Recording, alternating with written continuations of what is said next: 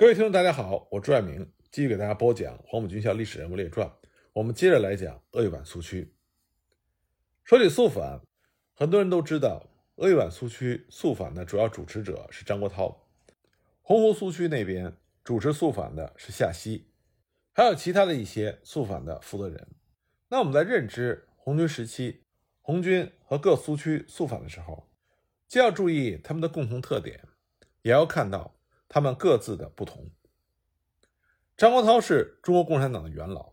他从来就不是共产国际或者是王明的俯首帖耳的臣子。陈方武曾经说，张国焘他是党的一个著名的老机会主义分子。虽然这句话并不完全正确，但他有几分道理。张国焘是有自己的主见和手段的。他到达鄂豫皖苏区之后，他并不是高高在上的皇帝，恰恰相反。张国焘经过仔细的调查、分析和实践，他已经搞清楚了，维持鄂豫皖苏区革命，就必须贯彻和执行更左的反富农政策。我们之前已经反复讲，并且这里我们要再次强调：以当时红军和苏区所面临的外部压力，他没有时间允许苏维埃政府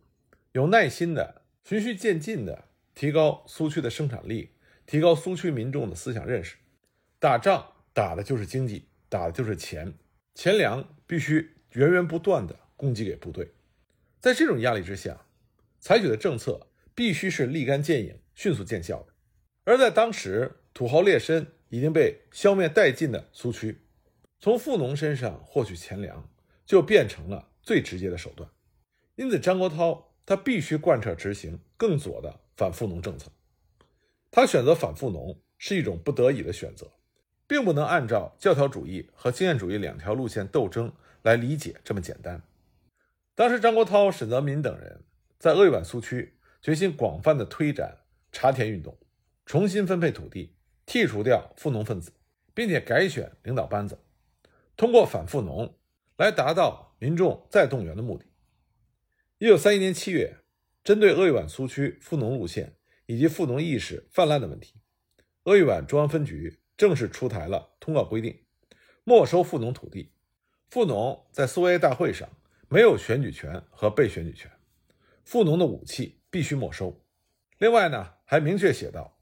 不能将富农和不好的成分送入红军。由此可见，张国焘反富农比立三时期鄂豫皖苏区的反富农有过之而无不及。但这个时候有一种情况比较麻烦，那就是新富农问题。这些新富农并非是真正意义上的新富农，他们一部分在革命之前是工人、雇农、贫农、中农，但现在已经有了变动，有的已经不是工人、雇农、贫农，他们的思想也已经离开了原来的阶级意识。这些新富农有些是厌倦革命而渴望劳动权的贫雇农，有些呢则是打土豪分田地之后富裕的革命急先锋，但这些人也被定义成了富农。其中有相当一部分人也遭到了清算，但就和之前的反富农政策执行一样，张国焘的全面反富农政策在鄂豫皖苏区贯彻执行中，同样受到了地方富农及富农出身的地方精英党员的抵制。在鄂豫皖苏区重新分土地之后，张国焘就写道：“有些地方富农分得了好的土地，这些现象在皖西特别严重，法令还没有得到好的宣传，在罗山。”把富农好的土地分给农民，但是右派的徐鹏仁老先生大发脾气，他反对在春耕时期重新分配土地和把富农的肥沃土地分给红色战士。鄂豫皖苏区第二次苏维埃代表大会给皖西北特委所发的指示信中写道：“各种政纲法令尚未完全颁布出来，纵然颁布了一些，又不去努力的实现这些政纲法令。”认为改造苏维埃是单纯的改选，名义上换掉几个委员，实际上没有工作，秘书还是包办了苏维埃的一切，而这些秘书长多半是富农、地主、豪绅的子弟，甚至有些政治派别的嫌疑犯。因此，鄂豫皖分局认为在皖西执行土地问题的决议是彻头彻尾的富农路线，麻城地方党组织更是阳奉阴违，对中央分局反富农。重分土地的政策，采取了公然反抗和外交的态度。那么，鉴于这些所谓的富农路线的倾向，张国焘没有和这些富农及富农出身的地方精英党员进行妥协，反而是变本加厉，全面的反富农。当然，要完成这个全面的目标，张国焘就需要极力加强他刚来苏区就钟情的走群众路线和肃反的高压手段。应该说，张国焘的这种手段是符合当时鄂豫皖苏区的实际情况的。尽管后来我们也看到了肃反在鄂豫皖苏区掀起了腥风血雨，但是在肃反之后，张国焘对鄂豫皖苏区和红四方面军的掌控力也达到了登峰造极。而且红四方面军也得到了充分的发展，军事实力不仅没有被削弱，反而得到了极大的提高。那么有人也会说，红四方面军在肃反之后被迫从鄂豫皖苏区转移进军川陕，但这里客观情况是，蒋介石重点清剿鄂豫皖苏区，调动了大军。在这种情况下，我们不能简单的就把红四方面军撤出鄂豫皖归咎于。红四方面军在战力上的下降，实际上，红四方面军到了川陕之后，在反六路围攻的作战中，显示出红四方面军在战力上不仅没有下降，而且还有所提高。从这点上来看，张国焘在鄂豫皖所进行的肃反，和夏曦在洪湖苏区进行的肃反还是有着很大不同的。张国焘在鄂豫皖苏区所进行的肃反，并没有极大的损害苏区的群众基础。反而因为坚决的反富农，进一步调动了相当一部分民众的革命积极性。所以说，张国焘的肃反并没有脱离实际，而且正因为它结合了当时苏区的实际情况，这就造成了地方富农和富农出身的地方精英党员很难有招架之力。在鄂豫皖苏区，反富农走群众路线是非常可行的，因为当时鄂豫皖苏区之内，富农路线、富农意识。官僚腐化作风和军阀作风是存在的，因此呢，反富农就具有了某些民意的合法性。一九三一年七月，鄂豫皖中央分局明令通告，反富农是农村中的阶级斗争，这一斗争必须以雇农、贫农的团结力量联合中农作为基础，绝对反对任何侵犯中农和富裕中农的利益，而帮助富农影响中农，或简单的以政府的权力。代替雇农、贫农、中农群众的斗争。随后呢，鄂豫皖中央分局在给坡孝北县委会的指示信中明确的指示，要认清分配土地是贫农、雇农、中农的，而不是富农的。要在分配土地中去真正的团结雇农、贫农和中农，提起无产阶级领导发动反富农的斗争。分土地要发动群众自动来分配，要雇农和贫农。来领导土地的分配。鄂豫皖中央分局给麻城县委的指示信中也明确指示，要号召广大的雇农贫农起来，反对一切土地委员、苏维埃委员、红军工作人员、共产党员中的不良分子以及富农分子，阻碍重新分配土地，反而借势窃取好的土地的企图。由此可见，当时的鄂豫皖中央分局，他是要坚决的放手发动群众。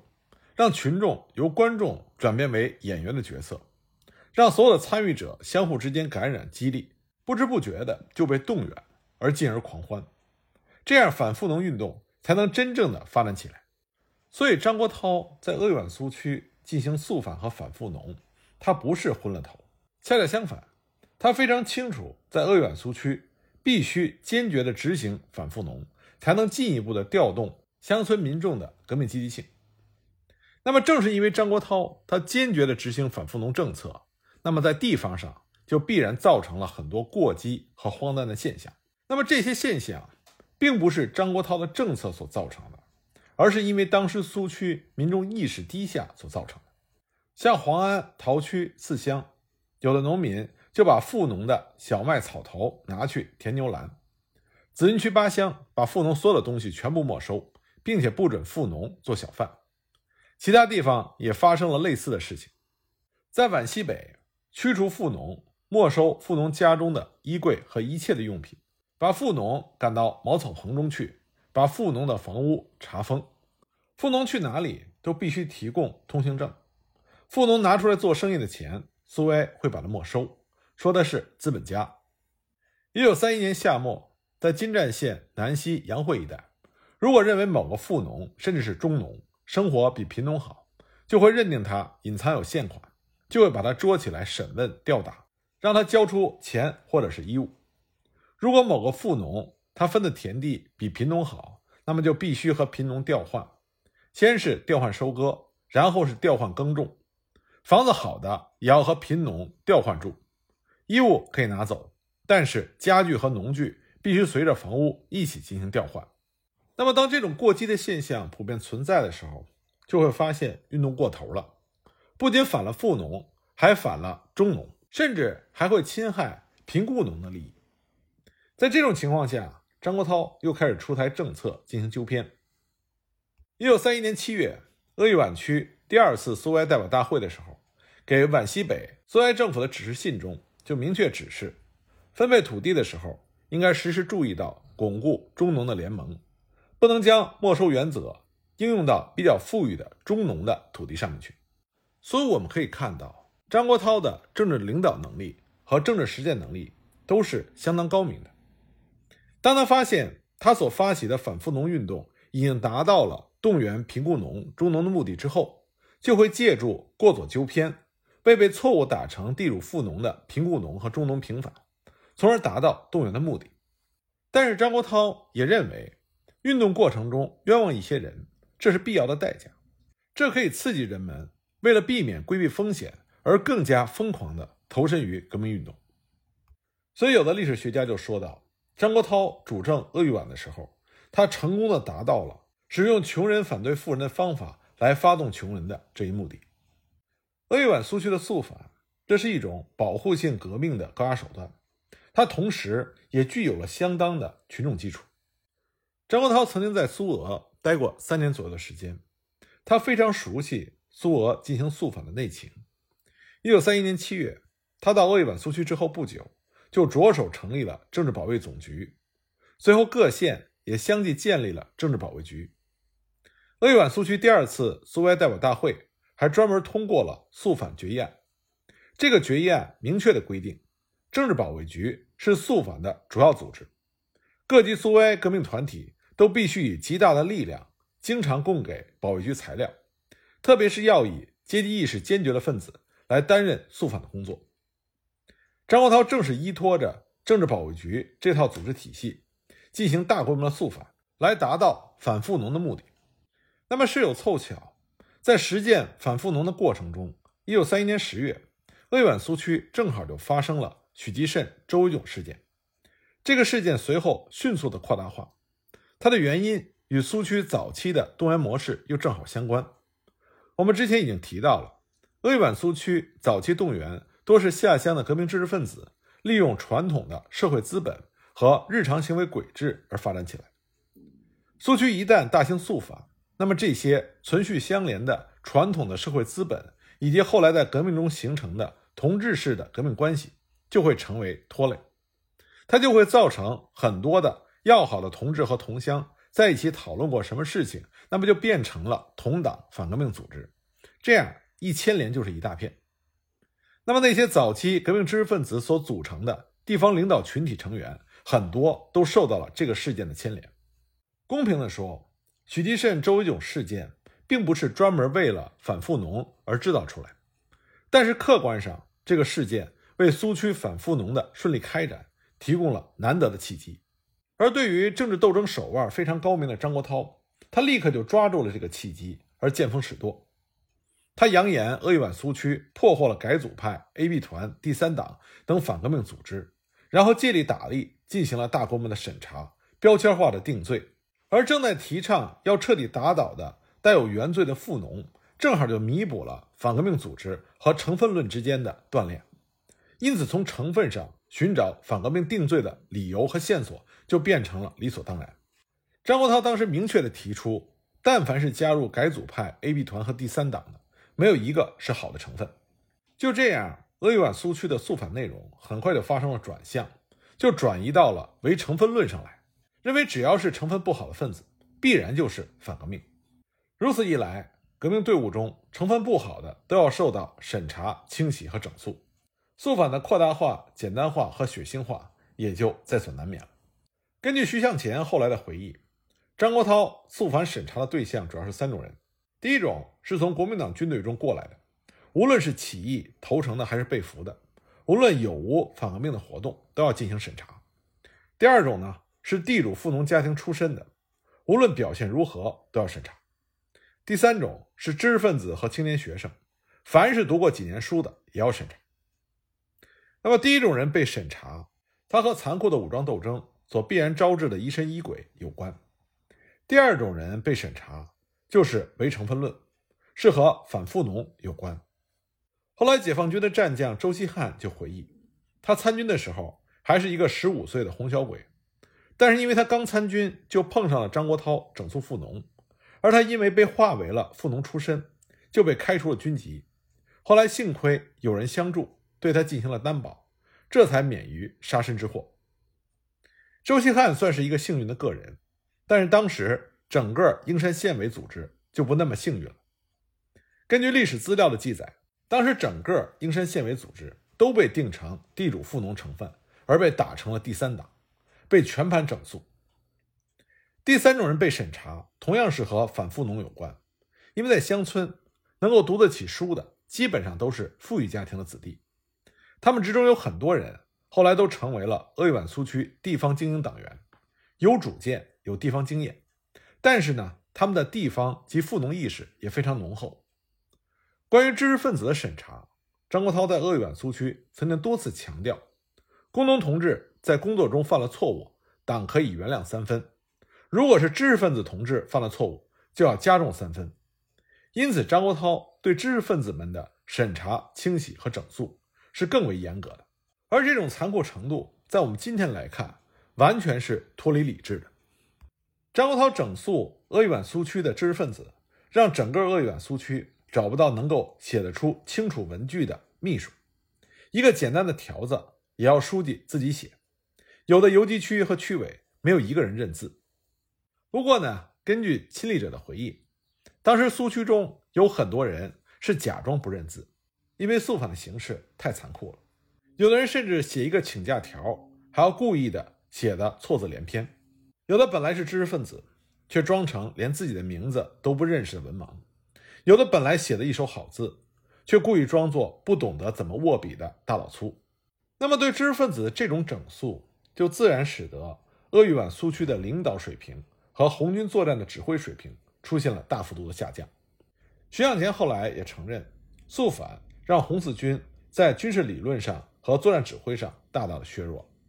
张国焘进行大规模的整肃，最终达到的效果，根据陈昌浩的内部通告，他说肃反淘汰了大批反革命的分子，富农约两千人。而在另外一份报告中，他又说这次肃清了改组派一千人，富农及一切不好的分子计一千五六百人。但实际上这个数字是被远远低估了的。当时鄂豫皖苏区的肃反已经造成了极端严重的赤色恐怖。根据经历者回忆说，张国焘在军队和地方上大量逮捕和杀害的人，绝大部分都是革命初期有文化的领导人，他们不少都是成分不好，后来背叛家庭参加革命的学生，却因为 A、B 团、第三党、改组派等莫须有的罪名被杀害。还有另外一批人，因为怕被杀害。而脱离了中国共产党的阵营，跑到了国民党的阵营中去。比如说，我们前面提到的六安县委书记，曾经深受周恩来赏识的王以长，他就是在1932年脱离中共组织，回到国民党阵营的。不过，张国焘所领导的鄂豫皖肃反和夏曦在洪湖苏区进行的肃反有一个根本的不同，那就是张国焘所领导的肃反过程中淘汰。和引新是并举的。在张国焘肃反、乱贴标签、大搞逼宫信的时候，张国焘及鄂豫皖中央分局在一九三一年十月就肃反问题，曾经给各县的县委去了一封很长的指示信。这封指示信努力地告诫地方的党组织，肃反主要是淘汰异己分子，而异己分子主要是地主富农出身的知识分子。那么采取的方法。是要在党员中选择工人、雇农成分、政治坚定勇敢的积极分子二三十人，支配他们特殊的工作，就是去调查党员中的异己分子和反动分子，用种种法子去刺探反动活动的内容，来使这些异己分子和反动分子的秘密活动被发现，将他们驱逐出党。而且呢，对于这种异己分子，要在群众面前开除他的党籍，对群众说明他的罪恶，并且让群众参加意见，目的是要让党员群众了解这一斗争，并且积极的参加。应该说，鄂豫皖的肃反也带来了不少的受益者，他们的文化水平以及判断力非常有限，但是因为他们在政治上非常的忠诚，并且自己积极勇敢，而获得了选拔和重用。那么，出于对赏识的报答，在实际工作中，这些人肯定会不遗余力的蛮干，因为只有这样，才能够配得上领导的信任。那么，这样的人提拔的越多，地方上的肃反也就更加的简单化。扩大化，杀的人也就更多。就这样，鄂豫皖苏区的肃反让大批富农出身、温和而又富有不同意见的地方精英党员被整肃，替代的是更加激进、更加顺服的工农干部。而它直接的体现就是鄂豫皖苏区左倾化不断的升级，而民众再动员的能力反而不断提升的这么一个连贯的过程。当反富农和肃反彻底浑然一体的时候，标签化暴力。以及民粹恐怖就成为了民众动员的必要手段。它的内在逻辑就是，只要革命的理想是高尚的，手段是可以非道德化，甚至是非是非化的。整体来说，鄂豫皖苏区的肃反实际上是为了民众的再动员而反富农，而反富农又利用富农的标签进行肃反，然后通过剪除异己分子，达到了加强党的一元化领导。在张国焘。和鄂豫皖中央分局的成员们眼里，他们所做的这一切是非常高效的，因为他们不但彻底整肃了富农及富农出身的地方精英党员，还达到了树立张国焘所代表的党中央的权威和控制力。而这种权威控制力的增强，反过来又会反作用于民众动员的力度和效果，这样就解决了鄂豫皖苏区所面临的问题。当然，咱们所要解决的问题是鄂豫皖苏区红军。眼前的迫在眉睫的问题，但同时这也是最重要的问题，因为它牵扯到苏维埃政府和红军的生死问题。张国焘和鄂豫皖中央分局的成员们，他们不可能也没有时间想中国共产党、苏维埃政府和红军发展的长期策略，因为当时的客观形势根本就不可能给他们时间去深入的思考、反复的实践、极有耐心的去寻求最正确的办法。因此呢，我们在看待鄂豫皖苏区发展过程的时候，要有一个连贯性、全局性，而不能把对鄂豫皖苏区的理解建立在某几个人身上，更不能把鄂豫皖苏区肃反的焦点只放在张国焘这个领导者的身上。那么，给大家介绍完鄂豫皖苏区建立的过程之后，我们回过头来再简略的介绍一下王以长在离开了中国共产党之后的人生经历。一九三二年。王以常在脱离了中国共产党之后，进入了国民党中央政治学校学习和任教。一九三五年，他任军事委员会北平分会政训处上校处员，东北军第五十三军政训处的上校处长。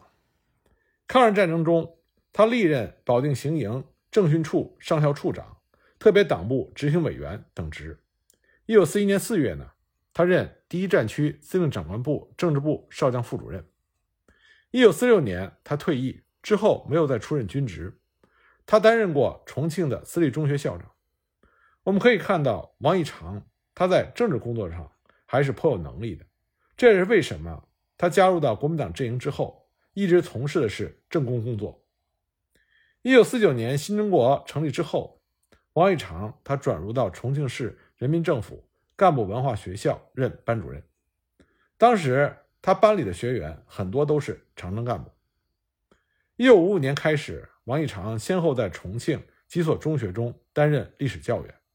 一九六二年，经当时湖北省第一书记王任重的同意，调到武汉市政府文史研究馆任馆员。一九八六年十月二十四日，王以长在武汉病逝。